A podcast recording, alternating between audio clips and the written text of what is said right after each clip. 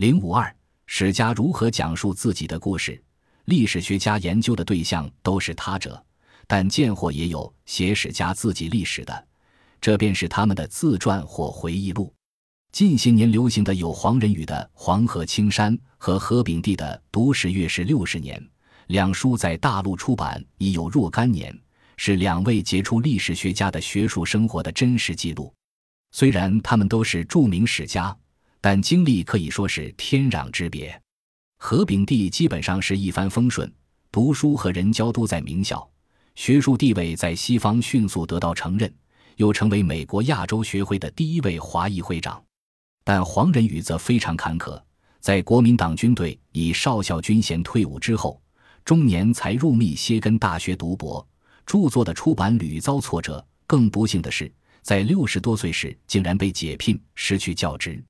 虽然黄有幸看到他的《万历十五年》在中国和西方的出版，但其大部分著作是在他去世后才风行起来的。可以说，他并没有充分享受到自己的巨大成功。两书的共同特点，无论是写成功还是失败，都是历史的真实记录。历史学家写自己的历史，最大的优点便是以事实为基础，具有非常高的可信度，而不是天南海北地纵横驰骋。两本书中都有不少他们与一些著名学者或史家的交往，如何炳棣与杨振宁、李政道、胡适等的关系，黄仁宇与李约瑟、费正清等的合作，既有友情，也有怨言，还有人物脏否。从何书中，我们可以感到传主的自信、自负和恃才傲物；而从黄书中，则是怀才不遇的无奈和愤懑。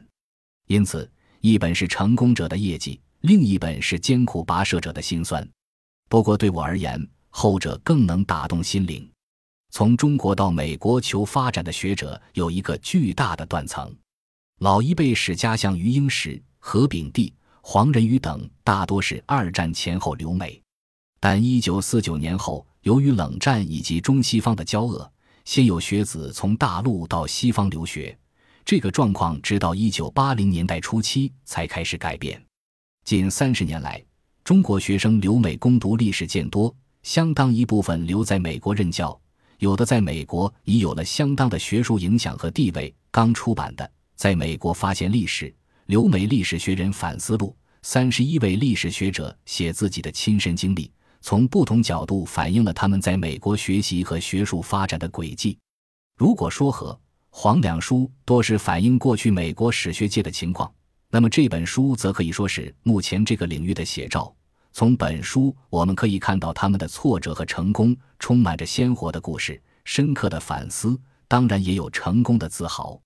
细心的读者还可以体会到，这些活跃在美国历史界的新一代华裔历史学家们，在政治倾向、历史观念、研究方法等方面都颇有不同，有的甚至对立。反映了美国多元文化的特点。